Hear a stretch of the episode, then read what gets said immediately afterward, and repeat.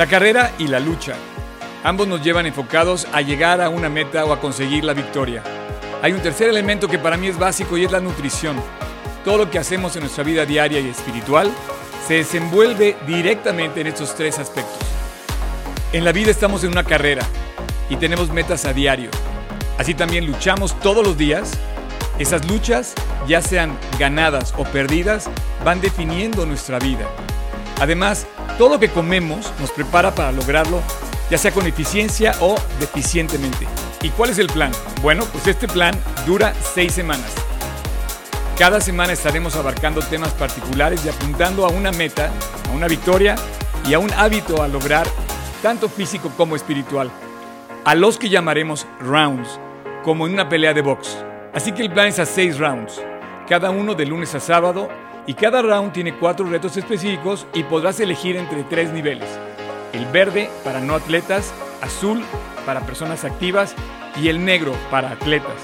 Una vez que elijas el nivel que quieras enfrentar, no pares y permite que Dios haga el trabajo en ti.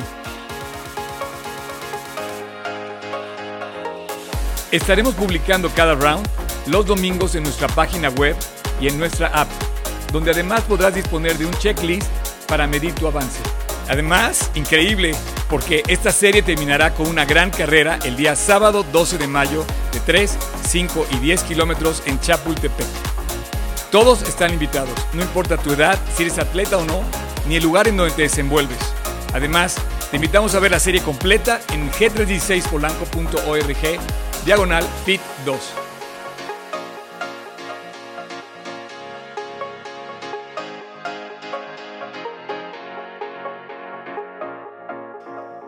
Fuerza, ese es el tema de hoy, ese es el tema del round 3 y yo quiero hablar hoy de la fuerza.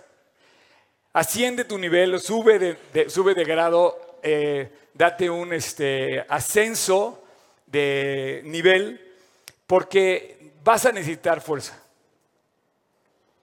Quieras o no, tengas mucho bíceps o no tengas bíceps, vas a necesitar fuerza de corazón. Vas a necesitar fuerza para sostenerte en los momentos más difíciles de la vida. ¿Vamos a pasar por pruebas? Sí. ¿Vamos a ser tentados? Sí. Y una prueba y una tentación va a demandar, va a demandar de que tú seas fuerte de espíritu.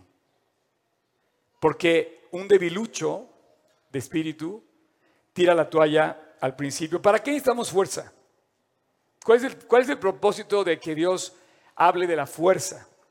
La Biblia la de la fuerza, y esto eh, lo hemos tocado en otros temas, pero yo quiero enfocarme específicamente eh, al esto del deporte, ¿no? Y para ser un buen deportista tienes que estar fuerte.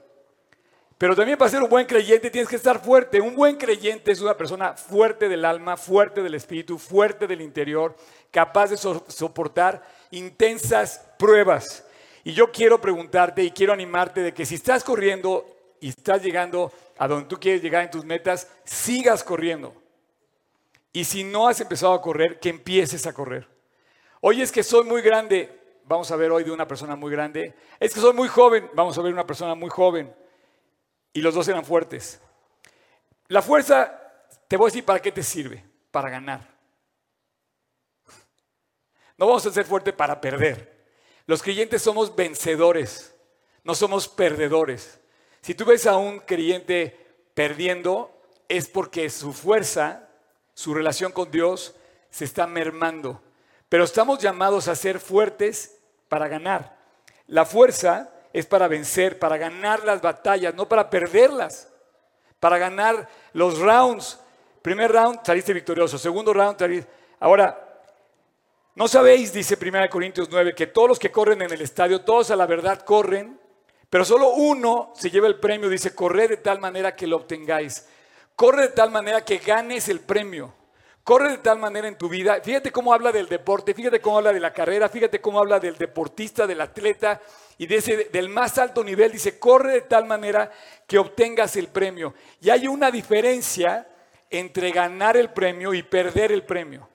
Y hoy vamos a hablar del contraste del débil con el fuerte, del premio con la derrota, de la victoria contra la derrota. Así es que hay un contraste. ¿Qué es derrota? Bueno, pues el derrotarte espiritualmente es que el enemigo quiere que dejes de ver preciosa la vida que Dios te ha dado. Quiere, busca vencerte, derrotarte para que tu vida preciosa en Cristo se vuelva una derrota en Cristo, se vuelva un lamento, una, frustración. El enemigo quiere esto. Dice, no obstante, dice Job 17.9, no obstante, proseguirá el justo su camino. Y fíjate lo que dice aquí. Y el limpio de manos aumentará su fuerza. La limpieza de tu vida tu vida que gana, tu vida que logra alcanzar, es de aquella que dice que es una vida limpia. Y hay una relación muy hermosa, directa hacia lo que nosotros tenemos que eh, vivir directamente en esto. Dios nos invita a esforzarnos, a ser más fuertes. Eh, mira que te mando que seas fuerte, dice eh, Moisés le dijo a Josué, que te esfuerces y seas valiente, no temas, no desmayes, porque Jehová tu Dios estará contigo en donde quiera que vayas. ¿Qué es fuerte? Bueno, así como están, como están aplaudiendo allá cada vez más fuerte. no, dice, mira que te mando que te esfuerces, que te esfuerces. Eh, me estoy comparando un poco con Moisés hoy en la mañana. Te estoy pidiendo que te esfuerces. Te estoy pidiendo que te metas a la carrera. Oye, es que tengo, mira, pretextos los vas a tener ahí. Y los pretextos te llevan a una meta, a la nada. Un pretexto no consigues nada. Con un pretexto no logras nada. Oye, es que tengo tal edad. Es que no tengo fuerza. Me estoy lastimado de la rodilla. Pues te digo una cosa, aquí este chavito nos está demostrando otra cosa. Hay muchas personas discapacitadas que son más fuertes que tú. Hay muchas personas que no tienen ni siquiera pies y están corriendo la mejor carrera de sus vidas. Así es que mira que te mando, dice eh, Moisés a Josué, que te esfuerces. En esto me comparo perfectamente a él, porque yo te estoy invitando, a ti que estás aquí y a ti que me estás escuchando, a que te esfuerces. No que te acomodes y que digas, no, un ratito más en la cama, me voy a dormir otro ratito. No, dice, y seas valiente para levantarte temprano, para ponerte las pilas, para activarte, porque si no te activas con Dios no va a pasar nada. Si no oras, no vas a recibir. Si no lees, no vas a ser instruido. Si dejas a Dios, no va a pasar nada. Si claudicas a mitad de la carrera, si dejas la carrera, pues no vas a llegar a la meta. Entonces dice, que te esfuerces y seas valiente, no temas. Cuidado con los dedos. Ni desmayes, porque Jehová Dios estará contigo a donde quiera que vayas. Y eso es mi herencia para toda la vida. A donde quiera que yo vaya, Dios va conmigo y bueno, pues Dios quiere que te esfuerces. ¿Qué es esforzarse? Pues esforzarse es hacer fuerza física para conseguir algo. Por ejemplo, tú quieres forzar la puerta, estás haciendo fuerza física para forzar la puerta. Y Josué eh, relata este hecho, dice, de, habla de una escena muy especial. Quiero hablar de dos ejemplos y quiero que vayamos a una escena. Tenía que conquistar una tierra, pero ahí la conquista no era como ahora que mandan un misil y cosas así, que bueno, también eso mide la fuerza de las, de las naciones, ¿no? de, las, de las potencias militares. Pero en aquel entonces tenías que luchar cuerpo a cuerpo prácticamente. Y entonces en el capítulo 14 del libro de Josué, en el versículo 10 y 11 dice algo así, que dice, y ahora he aquí yo soy, fíjate bien, de edad de 85 años. ¿Quién tiene aquí menos de 85 años? Dice, quiero, quiero puntualizar esto porque la Biblia por algo te pone la fecha de la edad de la persona. O sea, un poquito me estoy comparando yo con él. Yo no dije que tengo 85, tengo 57. Por algo, si alguien pregunta por qué el 57, es por mi edad. Y quiero que quede grabada mi edad y quiero que quede grabado el día que lo estoy diciendo. Porque dice así, tengo 85 años. Este cuate, si hubiera hecho su t-shirt de fit de aquel día, había puesto 85 aquí, ¿ok? Y dice, todavía estoy tan fuerte como aquel día que Moisés me envió. ¿Sabes qué edad tenía este hombre cuando Moisés lo envió a conseguir la tierra prometida? Tenía 40 años. Y dice, estoy tan fuerte como a los 40. El otro día me hicieron una prueba física a mí, de, eh, se me fue ahorita el nombre, y me pusieron a correr al máximo que yo diera y me dio que tengo 30. Tengo la salud de un cuate de 30. No estoy hablando de presumir, estoy hablando de, la realidad que estoy viviendo yo ahorita. En la prueba, se me fue ahorita el nombre de la prueba, este, a veces soy malo para la memoria, pero me dijo, tienes el rendimiento excelente de un cuate de 30. Así es que te invito a que corras conmigo a ver si me ganas. Y dice, eh, dice, todavía soy tan fuerte como cuando tenía 40. Y dice, como aquel día cuando Moisés, dice, ¿cuál era mi fuerza entonces? Tal es mi fuerza ahora. No sé si puedes subrayar las tres veces que se menciona en este versículo la palabra fuerte. Dice, todavía estoy tan fuerte como aquel día que Moisés me envió cuál era mi fuerza, entonces tal es mi fuerza ahora. Tres veces se menciona en estos dos versículos la palabra fuerza. Si tú piensas que la Biblia no habla de el esfuerzo físico, estás en un error. Porque sí está hablando de un campeón. O sea, la propuesta era esta. Señores, vamos a conquistar la tierra prometida. La prueba de Israel. la tierra de Israel. Y dice, vamos a luchar todos y vamos a conquistar la tierra. ¿Quién me acompaña? Y el primero que levanta la mano es un anciano de tercera edad y dice, tengo 85 años y voy a luchar por eso. Señores, ¿cuántos jóvenes estaban ahí al lado de él? El primero que levanta la mano, el que pide el monte Hebrón, el primero que le dice a José, envíame a conquistar el monte Hebrón. Así me lo prometió Moisés. Ya pasaron 45 años, voy por él. Y el primero que levanta la mano es un anciano de la tercera edad y dice, yo voy.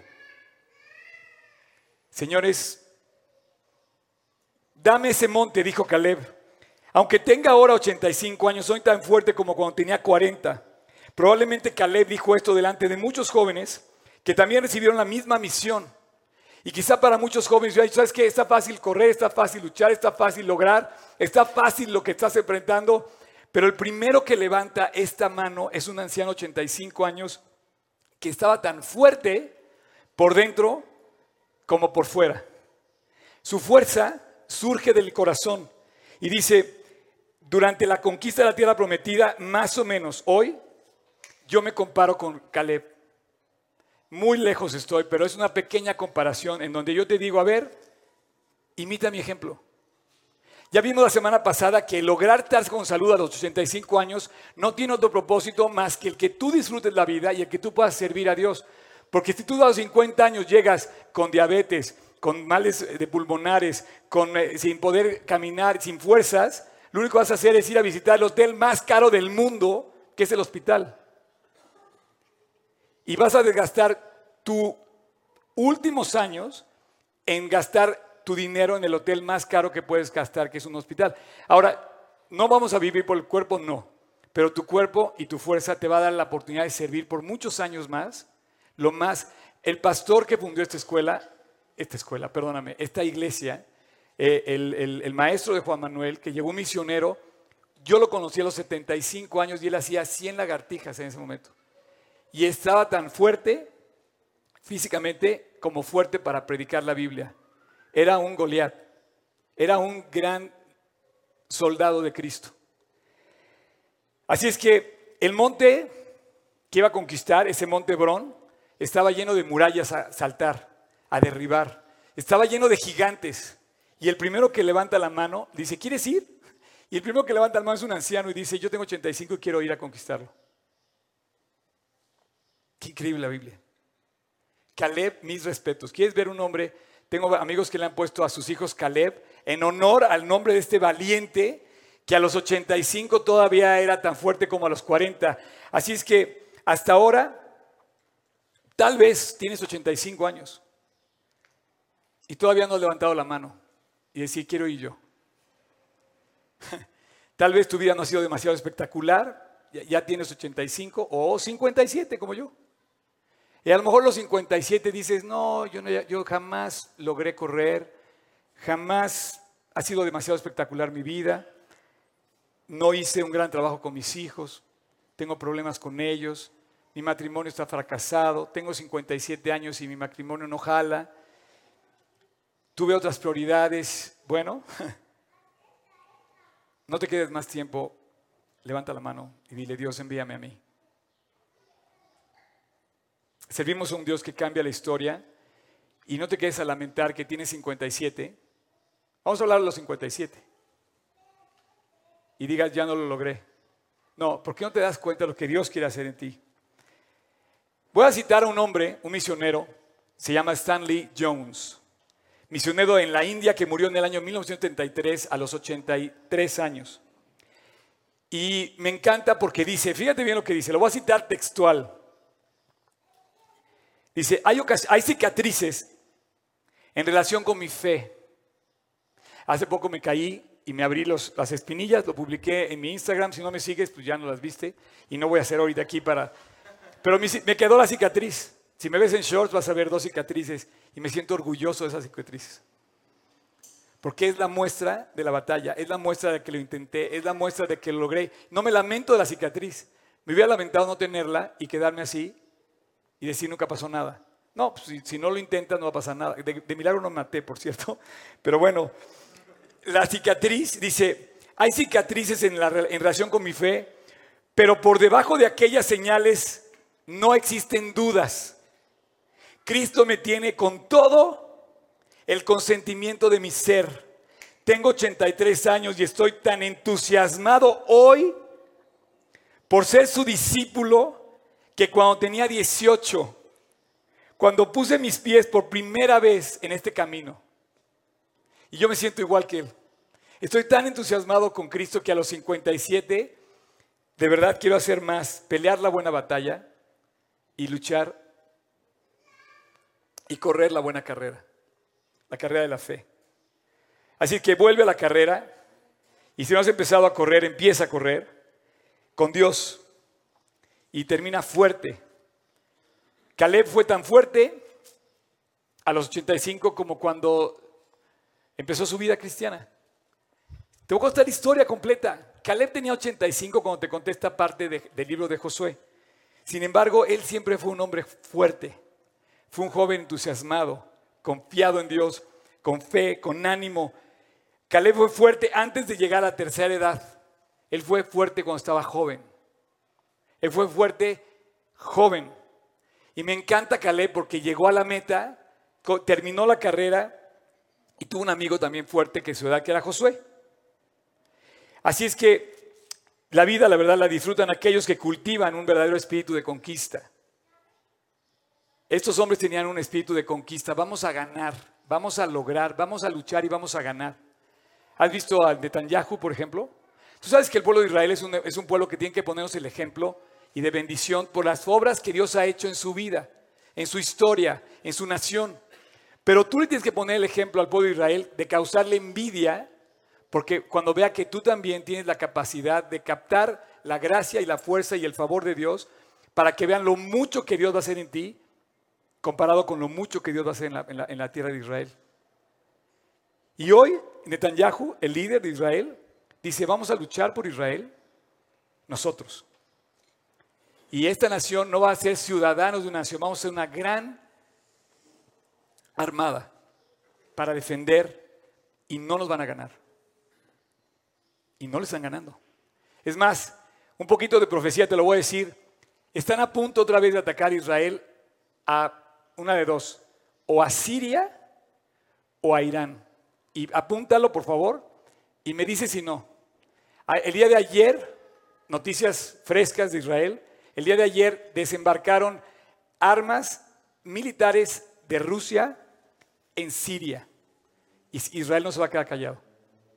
Yo estoy seguro que va a haber un ataque donde van a bombardear esas cosas para aniquilarlas antes de que la estén montando en los misiles. ¿Tiempos del fin? Sí. Bueno, pero esa es otra historia. Eh, pero la vida la disfrutas cuando tienes ganas de ganar. Cuando tienes ganas de luchar por conseguir lo que quieres. O sea, un atleta dice, oye, quiero lograr el, por ejemplo, en la carrera de, ayer, logré bajar mi tiempo en un kilómetro a 5.45. ¿Qué es eso? ¿Alguien sabe qué es eso? Sí, ¿qué es? El tiempo por kilómetro. Exacto. Yo hacía normalmente 6.30 y ya estoy en 5.45, la verdad no me la creo. Entonces tengo una meta. Tengo una meta y quiero, estoy entusiasmado por lograr una meta. No sé cuál sea tu meta, a lo mejor tu meta es, oye, quiero comprarme un coche y no quiero dejarlo a, crédito. O a lo mejor quiero pagar, eh, conseguir mi casa. Tengo una persona que está luchando ahorita, luchando por conseguir lograr hacerse de su casa. Una mujer muy valiente que quiere comprarse su casa. No sé cuál sea tu meta. Tienes metas, pero si vas con espíritu de conquista, estás entusiasmado para lograr y la vas a disfrutar. Ese espíritu que cultivas de lograr lo que quieres y que te sientes eh, motivado para hacerlo. Sin embargo, hay quienes se sienten derrotados y solo miran lo negativo que tienen y su proyecto de vida solamente se les presenta como, no, yo ya pasé a otro nivel, o más bien ya bajé de nivel. Yo te quiero pedir que te levantes, que subas de nivel, que asciendas de nivel, que le creas a Dios, que aún a los 85, otra persona que era un anciano cuando empezó su vida cristiana era, era Abraham.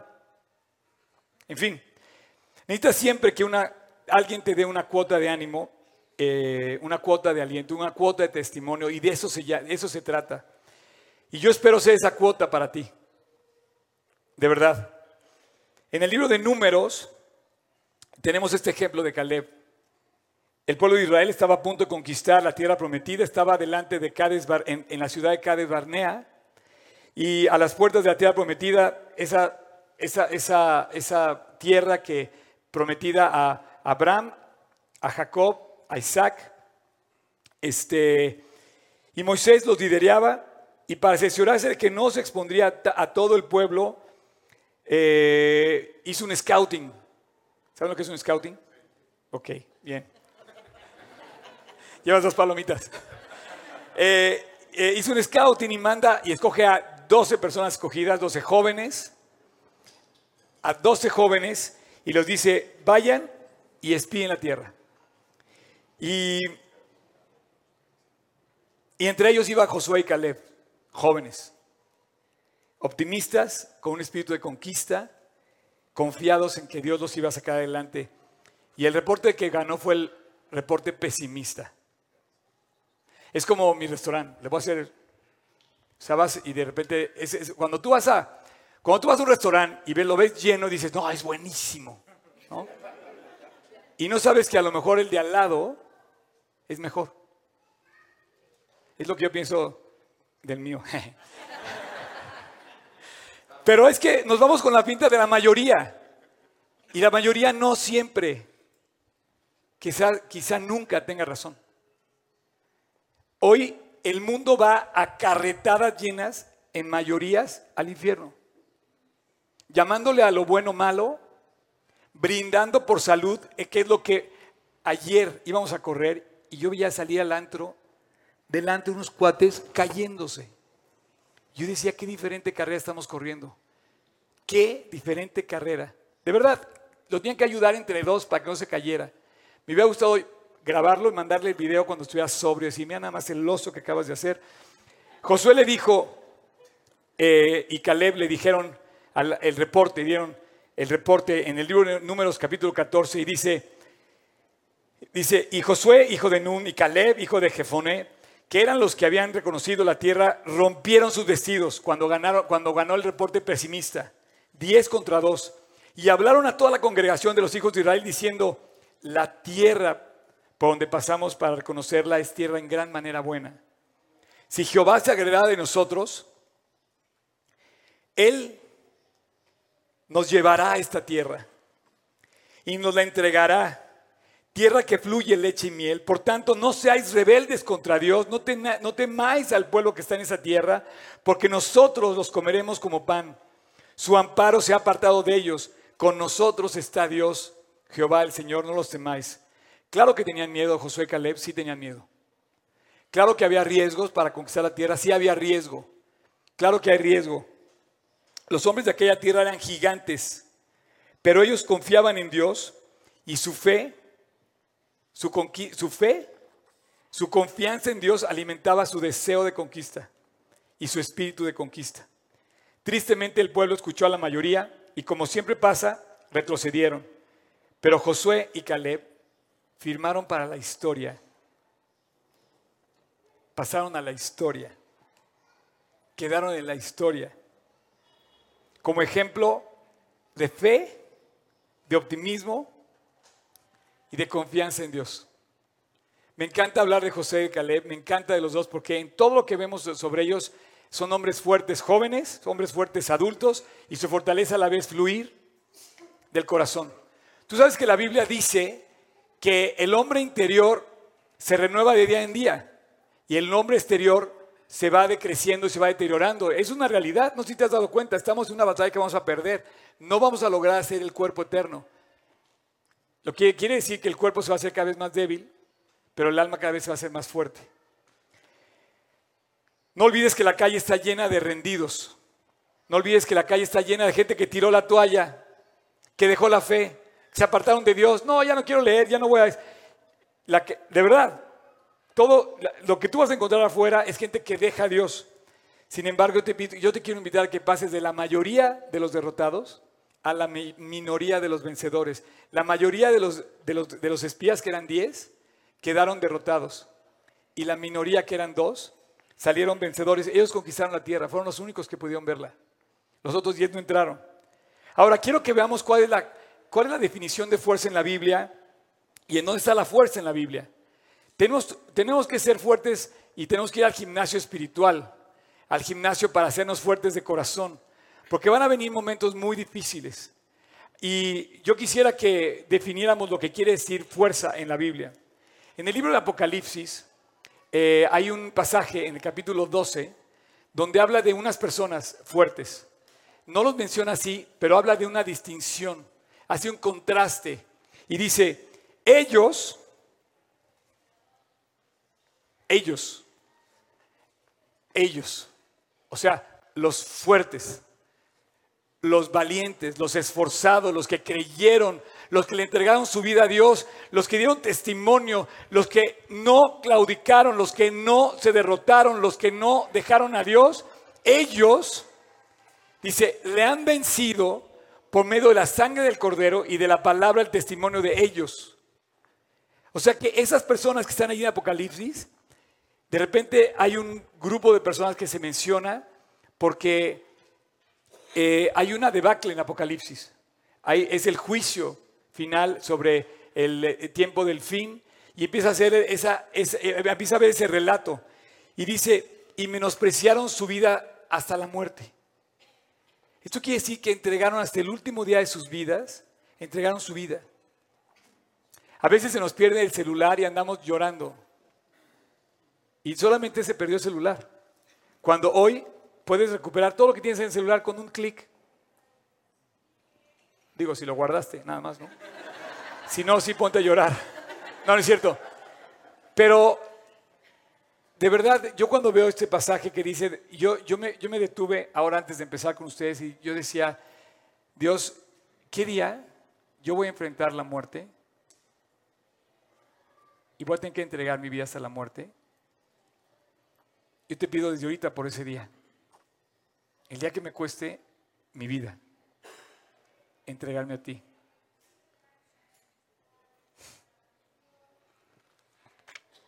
Y, empecé a pedir por el día que me toque morir, decir, Dios, yo quiero que tenga un testimonio ese día. Yo quiero confiar en ti ese día. Yo quiero menospreciar lo mío y la verdad me sentí muy débil. La verdad dije, Dios, todavía me falta fortalecer mi corazón fortalecer y crecer mi fe. Pero te voy a decir algo, en la eternidad va a haber una, una gran, dice la Biblia, hay una nube de testigos, hay un gran número de personas que dieron testimonio de eso. ¿Sabes quiénes son ellos? Los que están en el cielo, los que vencieron, los que cuando dice Apocalipsis 3:20 leyeron también el 21, ustedes estarán sentados conmigo en mi trono. Como yo he vencido, me he sentado con mi Padre en su trono. Ellos son los vencedores. Así es que en este versículo habla de algunos, que tristemente no todos, y empieza a ver un contraste. Ellos, un grupo selecto. Como decía Shakespeare, el happy few. Cuando decía este grupo que celebraba a los ingleses que le ganaron a Francia, ¿no? De happy few, dice, y tus heridas que hayas luchado la batalla para ganar esta conquista serán los trofeos del que simboliza el triunfo, ¿no? Había un gran contraste en los happy few y en los sad many. Eh, y entre ellos y los, y los perdedores. De eso comenzamos a hablar, entre los que ganaban y los que perdían. Y Dios dice que los creyentes ganan para la eternidad. Y hay un gran contraste entre los creyentes que simplemente caen derrotados, creyentes que son derrotados. A lo mejor tú y yo somos de esos que caemos derrotados o podemos ser de como ellos que no le dieron lugar al diablo, que se mantuvieron fuertes. Y yo no sé qué prueba estés pasando tú ahorita, pero estoy seguro que el diablo, que el enemigo está luchando para que caigas, para que seas derrotado, para que te arrastres por el piso y niegues a Dios, reniegues a Dios, lamentes tu situación y llores y digas, no puedo más. Y entonces Dios va a levantar y dice, yo sí puedo. Y yo lo voy a hacer en ti. Y esos son los que van a hacer la victoria. Una victoria como ellos, que han vencido por medio de dos cosas, la sangre y el testimonio. ¡Wow! Esa es la victoria completa. Contraste entre ganador y perdedor. Los que obviamente viven para Cristo y los que no lo hacen. Los que manifiestan su gracia en la entrega y reciben su gracia y hacen la voluntad de Dios. O los que son derrotados por hacer su suya propia. La fuerza, ¿qué es la fuerza? La fuerza del creyente son dos simples principios, ahí están. No sé si lo quieras remarcar también. El primer principio de la fuerza del creyente es la sangre del cordero. Si fuéramos judíos, entenderíamos más todavía toda la cultura que hay detrás de, la cuestión judía sobre lo que es la sangre del cordero. Pero no necesitamos serlo, somos creyentes y podemos estudiar el Antiguo Testamento, podemos ver de dónde sale esto. La sangre era la que salvó a aquellos primogénitos del paso del ángel de Jehová sobre Egipto. La sangre tienes que poner en los dinteles de las puertas y la sangre finalmente del Cordero de Dios que quita el pecado del mundo se puso sobre la cruz, se derramó en la cruz por ti y por mí. Y esa es la victoria que tenemos en primer lugar. Si tú le has creído a Dios y has apropiado su sangre y has tomado el regalo de Dios que nos dejó en la cruz, el Cordero de Dios quitó tu pecado, que quitó tu maldad. Esto yo lo hice hace 38 años. No es una religión. Jamás ha sido una religión, es una aceptación voluntaria, decirle, Dios, quiero de ti más. Y quiero aceptar lo que tú me dices en la cruz. Y cuando aceptas el sacrificio que hizo en la cruz Cristo, recibes la fuerza de la salvación eterna. Y dice, los que creyeron en la sangre, que no solamente iba a lavar sus pecados, sino iba a limpiar sus pecados. Y la fuerza de la sangre de Cristo transforma y vuelve a un pecador en un hombre bendecido, a un alcohólico en un hombre sobrio, a un... Eh, te puedo dar una lista de pecados tremendas, pero es la fuerza del creyente, la sangre del cordero la que te hace un atleta espiritual, la que te hace vivir para Cristo, andar en sus caminos y limpiarte tus pecados. Una cosa es ser lavado los pecados y otra es limpiado. Parece lo mismo, y puedo decir que es lo mismo, pero una es te los lava y otra te los quita para siempre, ya no lo vuelves a hacer. Esa es la transformación de Dios. Vencieron al enemigo permitiendo que Cristo tuviera la victoria en sus vidas. Esto no solo da el énfasis de la victoria, sino también determina cuál es la causa de nuestras derrotas. En una palabra, la falta de entrega es lo que ocasiona la pérdida.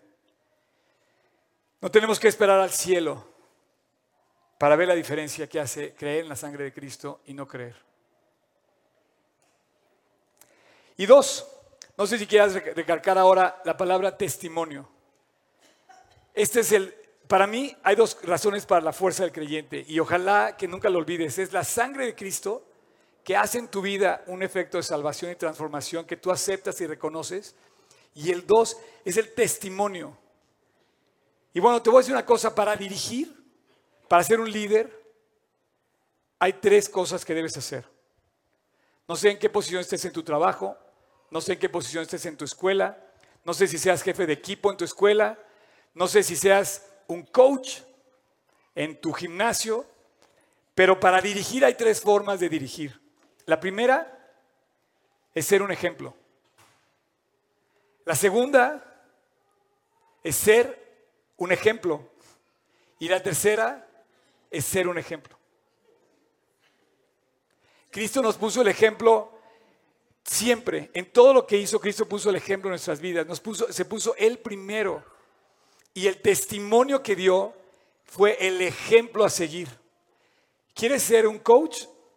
Pues fíjate cómo estás. Es como ir a ver un nutriólogo, ¿no? O sea, viendo al nutriólogo puedes ver qué tan eficaz es su receta. Viendo al coach puedes ver qué tan buen coach es. Viendo al pastor puedes ver también qué buen pastor es, no lo sé. Pero yo quiero ser un testimonio. Por eso me estoy poniendo de ejemplo. Y la verdad es que eh, tengo que agarrarme la sangre del cordero, pero ser un ejemplo, un testimonio, no solo te permite testificar y ser ejemplo, también te permite apropiar la victoria y dar testimonio de la victoria, de lo que Dios hizo en ti. Y yo creo que tú y yo tenemos suficientes razones para ver en este lugar. Tú sabías que estamos en un lugar a ver, vamos a, vamos a hacer como un close-up cuando te metes a Google Maps. ¿Ves México? ¿Sí? Y ves el mapa de México en Google Maps. Una foto satelital del país. ¿Cuál es la capital? No, pues te vas a la Ciudad de México y, ya te enseño. Y en la capital, ¿cuál es la zona? Pues, como tú quieras llamarle, pues estás a Polanco, ¿no? Y te digo una cosa, no es por presumir, pero la verdad es que nos ha dado Dios un lugar extraordinario. Y tenemos testimonio una vez tras vez tras vez y alguien nos los quiere quitar. ¿Sabes quién te lo quiere quitar? Tu costumbre. Ay, voy a la iglesia. No, no voy. ¿Sabes qué? Este, no, eso ya está ahí en Polanco, está ahí, todo sale, todo funciona. Y te quiere quitar tu testimonio. Pero alguien se dio cuenta de lo mucho que vale este lugar y te lo quiere robar. Tu familia. Ay, no, ¿sabes qué? mi esposa. No, no, no, es el cuate. No, está loco. Y empiezan a hablarse malos. Y el tesoro precioso que es tu testimonio y ese Google Map precioso, de repente lo empiezas a menospreciar por la costumbre. Ay, no, ya no lo aguanto o ya no lo aguanto. Y empiezas a hablar. Y la costumbre, empiezas a dejar de dar un testimonio. Y finalmente yo te puedo decir, ay, no, la Biblia hoy no la voy a leer. No, este, no, sí, yo sé que aquí dice Timoteo, Pablo a Timoteo, pelea la buena batalla. No, ni voy a pelear la buena batalla, ni voy a volver a leer la Biblia. Y, y eso hace que tu testimonio esté muy afectado. Bueno, una cosa es convertirte y otra cosa es vivir en la victoria de Dios y ser un testimonio para Dios. Una cosa es ir al cielo y otra cosa es dar un testimonio. Hay muchos creyentes que no dan testimonio, que están débiles en su fe ¿Puedes tener un testimonio como creyente? Sí. Ay, no soy cristiano. O puedes tener un testimonio como Caleb. Soy un cristiano victorioso. Que lucho en las pruebas y las gano. Una cosa es volver a nacer y otra cosa muy diferente es crecer. En la fe, en la confianza, en el amor, en la seguridad. Crecer sin reservas que te impulsa a seguir adelante para llegar a la meta.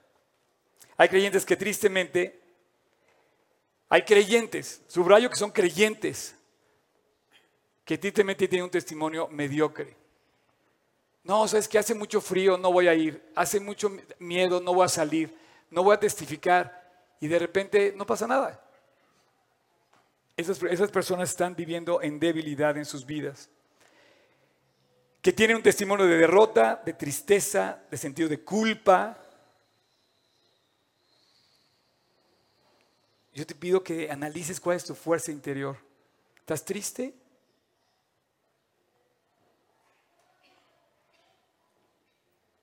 Eh, ¿Te sientes culpable? Y hay creyentes que se sienten con gozo a pesar, a pesar de las circunstancias. Yo sé que son difíciles las pruebas, pero es difícil correr a 5.45 cuando estás acostumbrado a correr a 6.30. Tu corazón va a latir más rápido, vas a gastarte más pronto, vas a demandar más entrega. Yo sé que no es fácil, pero Dios va a estar contigo para llevarte a la victoria por medio de la sangre del Cordero, el testimonio que quieras hacer en tu vida. Y cuando logres llegar a la meta vas a decir, lo logré, Dios lo hizo en mí, crucé la meta y de repente te van a ver, los demás van a decir, tú sí te inscribiste a la carrera, tú sí lo lograste, wow. Y te van a ver los otros como diciendo, yo lo pude haber hecho y nunca lo hice. Te reto a que lo hagas. Y el gozo del creyente que vive para Cristo, se lo ves, se lo notas. Es un cuate que a los 85 se levanta y me dice, soy un anciano, déjame luchar para Cristo. En cambio, la tristeza, la amargura, el rencor de los que no lo hacen, son creyentes. Recibieron la salvación, pero tienen un testimonio de derrota, de tristeza. Dicen, no, no puedo, no voy. Ya me enojé, ya me cayó mal. No me gusta su camiseta que dice fit y está de negro. No me gusta. Bueno, si te fijas en eso, la verdad, hay mucho que desear, pero si te fijas en Cristo y te renueva tu fuerza en Cristo, vas a, vas a voltear a ver y vas a decir, la fuerza del creyente se renueva siempre. Yo veo a algunos creyentes apagados y veo a otros creyentes brillando. ¿De cuál eres tú? La diferencia entre eso está su fuerza interior Totalmente. Los del worship que suban, por favor, si quieren pasar. Ya vamos a terminar. Y antes de esto, quiero nada más decirte que si has perdido la, la alegría de vivir para Cristo, regresa a la fortaleza que es Jesús. Regresa a Cristo para que Él te dé el testimonio de vencedor. Dice Hebreos, testificando Dios juntamente con ellos, con señales y prodigios y diversos milagros, repartimientos del Espíritu Santo según su voluntad. Cuando crees este tu testimonio, anota esto por favor, o grábalo, no sé. Saca tu celular y grábame o ponle play a la, grabadora, dice, pero cuando va creciendo tu testimonio, automáticamente crece también tu amor por Dios. Y cuando esto va creciendo, te acerca a la victoria y cuando vas en la victoria, te muestra que ese es el camino que Dios quiere para ti. Andar en victoria. Y te pido que de verdad le digas al enemigo, no, me voy a levantar y voy a correr para Cristo con todo mi corazón. Por eso el enemigo quiere quitarte lo precioso de tu vida, lo precioso de tu ciudad, lo precioso de tu iglesia, lo precioso de tu matrimonio, lo precioso de la Biblia y lo quiere destruir para que ya no lo veas precioso. ¿Sabes cuándo lo ves, ya no lo ves precioso? Cuando lees y dices, no, Dios, ¿sabes qué? Me ganó el diablo la batalla. Entonces el sentimiento de culpa te hace dejar ver precioso la victoria porque no estás viendo la victoria. Pero cuando retomas tu fuerza en Cristo y, te ve, y, ves lo que Él puede hacer, de repente dices, oye, vale la pena luchar por eso. Luchar, luchar, luchar. La palabra luchar. Vale la pena correr la buena batalla. Pero dejas de ver precioso cuando de repente vives derrotado en la familia, vives derrotado en tu, en tu, en tu eh, estudio de la Biblia, vives derrotado en tu físico y de repente te derrotas y dices, no, yo no lo logré. Tengo 85 años, tengo 57, no voy a correr. Y dice, el que quiere, el enemigo quiere que tú te comprometas con tu testimonio para que entonces dejes de luchar por él. El ladrón, cuando roba, se le hace más fácil robar que dejar de robar. El drogadicto cuando se droga, se le hace más difícil luchar para no drogarse que volverse a drogar. Y somos esclavos del pecado porque en lugar de fortalecernos, nos vamos debilitando, debilitando, debilitando. Luchar. Te voy a pedir que te pongas de pie, por favor. Y estoy seguro que en tu corazón ahorita, si eres creyente, fíjate bien, yo soy, soy seguro que si hoy me estás escuchando, en, en, tu corazón hay una, hay una lucha ahorita. Y decir, no, Oscar no sabe lo que estoy viviendo yo. No, no lo sé. Solamente te puedo hablar de mis pruebas y te puedo hablar de mis victorias. Y tú me puedes decir, eh, Oscar no sabe, pero en tu corazón hay una lucha. Por seguir adelante en la carrera, por crecer en la carrera o por salirte de la carrera. Hay una lucha por recoger la toalla que tiraste y seguir adelante y renovar tu fe y tu entrega. Como Stanley, como este señor que acabamos de leer, o como Caleb, tengo 57 años. Y dice mi examen que todavía soy tan fuerte como cuando tenía 30. Pero hasta el último suspiro que yo dé, quiero correr para Cristo con todo mi corazón. Mi lucha la perdí. Yo no quiero más de mí. Y si tú estás en esa misma lucha, yo te pido que le digas a Dios, Dios, ya no quiero más luchar contra ti. Quiero entregarte mi vida y quiero disfrutar de este gozo del creyente, de la fuerza del creyente y de los repartimientos, como dice el versículo, de los milagros que hay. Dice, testificando Dios juntamente con ellos, con señales y prodigios y diversos milagros. Cuando dejes de estar entre dos pensamientos y te decidas vivir para Cristo, vas a ver los grandes milagros de Dios. Yo tengo ahorita un testimonio increíble que no se lo voy a contar porque está muy largo. Es tan largo que te tenía que contar como siete milagros en el mismo. Pero es un milagro que nadie se imaginó. La persona que me lo dijo, que está viviendo eso, me dijo una vez lo que yo dije hace años en esta plática. Tú le entregas tu vida, le entregas uno y Dios te devuelve cien. Porque la multiplicación por Dios es exponencial. Tú le das tu vida y Él te da cien veces más de todo. Y no estoy hablando de prosperidad, no estoy hablando de dinero. Estoy hablando de repartimientos del don de Dios, dice, testificando Dios juntamente con ellos de señales, prodigios, milagros que Dios quiere hacer en ti. ¿Estás luchando o estás derrotado? ¿Estás luchando o estás ganando? Y yo te digo una cosa, Dios, yo me quiero levantar hoy y quiero ir por todo lo que tú tienes para mí. Si tú estás así, te quiero pedir que seas de estos que han vencido por medio de la sangre del Cordero y por la palabra el testimonio de ellos y que menosprecies tu vida hasta la muerte. Ora conmigo, cierra tus ojos. Dios, gracias. Gracias por recordarme que la fuerza del creyente viene cuando vivimos para ti, cuando entregamos nuestra vida, cuando vamos por el premio. Nos agarramos de ti y nos soltamos de nosotros. Nos vaciamos de nosotros y nos llenamos de ti. Señor, perdona México. Perdona nuestras familias, perdona nuestras vidas que hemos dejado tus principios como creyentes y nos hemos debilitado en la fe porque hemos hecho a un lado esa esperanza, ese amor, esa vida espiritual que está en Cristo. Hoy Dios, como Caleb, levántanos por este monte. Déjanos ir a conquistar la familia, la escuela, la ciudad, el país mi vida para ti. Gracias Dios, porque tú quieres que un creyente sea un creyente victorioso, que gane la batalla y que llegue a la meta con victoria. Y yo quiero, quiero pedir que llenes este lugar de creyentes que tengan un testimonio de victoria y no testimonio de derrotas. Y bueno, si tú estás escuchándome y nunca le has entregado tu vida a Cristo, quiero decirte que ya estás ahí perdido. Y yo quisiera nada más pedirte que si tú no tienes un testimonio claro de tu encuentro con Jesús, esta oración que voy a hacer ahora es para ti. Un testimonio claro donde tú le digas a Dios, perdóname, un testimonio donde tú aceptes el pago de cruz de Cristo en la cruz por su sangre y de un testimonio donde tú le digas Dios entra a mi corazón. Dice la Biblia en Apocalipsis 3:20 dice, "Aquí estoy a la puerta y llamo. Si alguno oye mi voz y abre la puerta, entraré a él y cenaré con él y él conmigo." Si tú eres